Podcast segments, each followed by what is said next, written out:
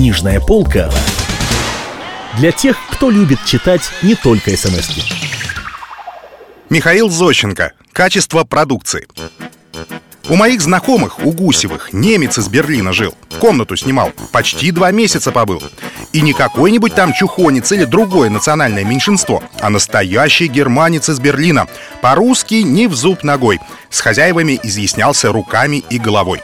Одевался, конечно, этот немец ослепительно. Белье чистое, штаны ровные, ничего лишнего. Ну, прямо гравюра. А когда уезжал этот немец, то много чего оставил хозяевам. Цельный ворох заграничного добра. Разные пузырьки, воротнички, коробочки. Кроме того, почти две пары кальсон. И свитер, почти нерваный. А мелочей разных и не счесть. И для мужского, и для дамского обихода.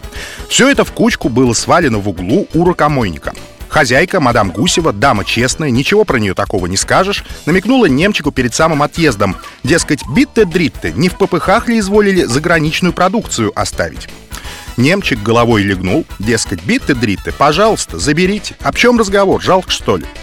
Тут хозяева налегли на оставленную продукцию. Сам Гусев даже подробный список вещам составил. И уж, конечно, дело, сразу свитер на себя напялил и кальсоны взял.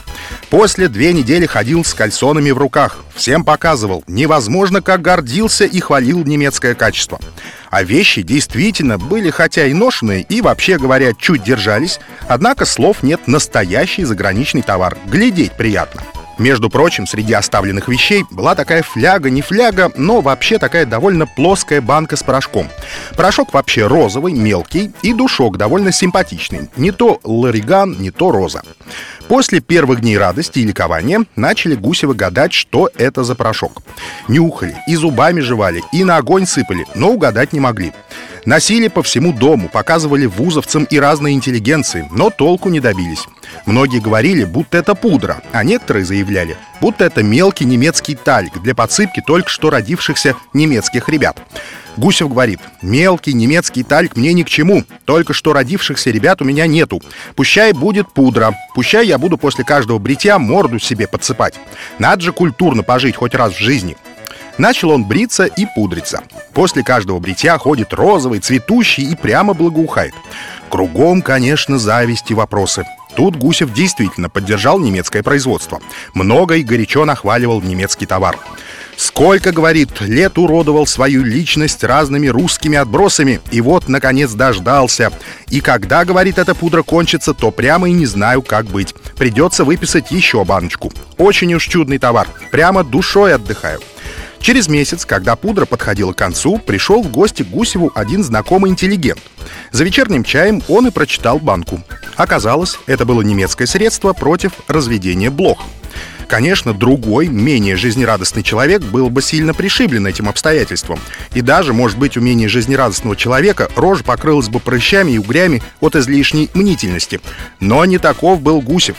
«Вот это я понимаю», — сказал он. «Вот это качество продукции, вот это достижение.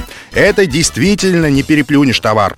Хочешь морду пудри, хочешь блох посыпай. На все сгодится. А у нас что?» Тут Гусев, похвалив еще раз немецкое производство, сказал «То-то я гляжу, что такое? Целый месяц пудрюсь, и хоть бы одна блоха меня укусила. Жену, мадам Гусеву, кусают, сыновья тоже цельные дни отчаянно чешутся.